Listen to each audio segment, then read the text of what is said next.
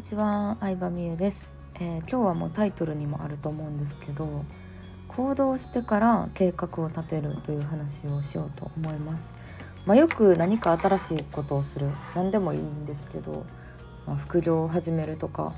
うん筋トレをするとかいろいろねこれやりたいなとかできるようになりたいなってある時に、まあ、最初計画立てがちだと思うんですけど全く間違いですねそれ。はい、私も最初に計画立てる方がいいって思い込んでたタイプなんですけどぶっちゃけやってみないと計画すら立てれないっていうのに最近やっと気づいたんですよ。うん、でまあビジネス副業 の場合だったら例えば、まあまあ、分かりやすい例で言うとブログを毎日書くとかやったらとりあえずブログ書いてみないと自分がどれぐらいの文章量を書くのに何分ぐらいかかるかって見えないじゃないですか。うん、このタスクをやるのにそれぞれ何分ぐらいかかるっていうのが見えないと計画すらも立てれないのでまあそりゃ最初にね計画立てれないよねっていう話なわけですよね。ねでそうこれに気づいて結構心が軽くなったというか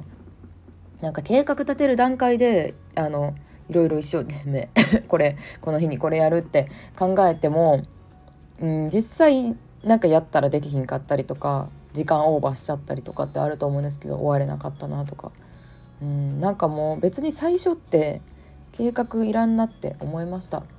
なので、まあ、とりあえず分からんなりにとりあえずやなんかやってみるっていうのがすごい大事ででやったらその後に、うん、記録を残すっていうことかなと思いますね。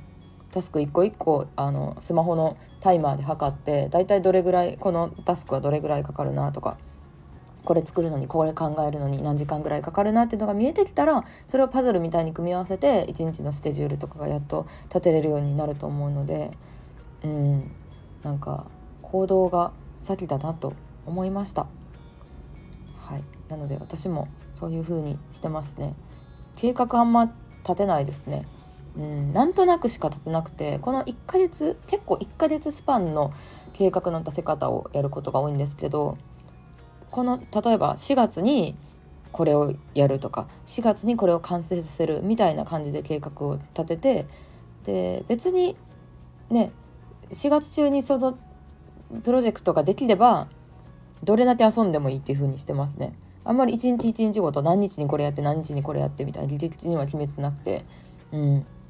なんか完成なんやろな生産物が大事、まあ、結果主義なんかもしれないですけどやっぱ結果出さないと人からね認めてもらうのも難しいし私たちも無意識のうちに人の結果を見てると思うんですよ。YouTube 動画探す時もさ何万何十万人チャンネル登録してるってなったらやっぱそこそこ信頼あるじゃないですか。ただ登録者数が300人とかだとやっぱあんまその動画見ようって思わへんし実際見てもクオリティ低いなって思うと思うんですよ。なのでだからこそまあ生産物をこの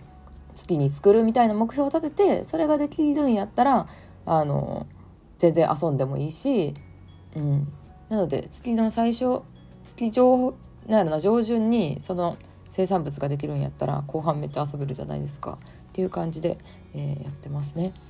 はいなので今日話したかったことはとりあえずやらないと計画すら立てることもできないよというお話でした、えーアカデミーメンバーに話したところすごい反応が良かったので、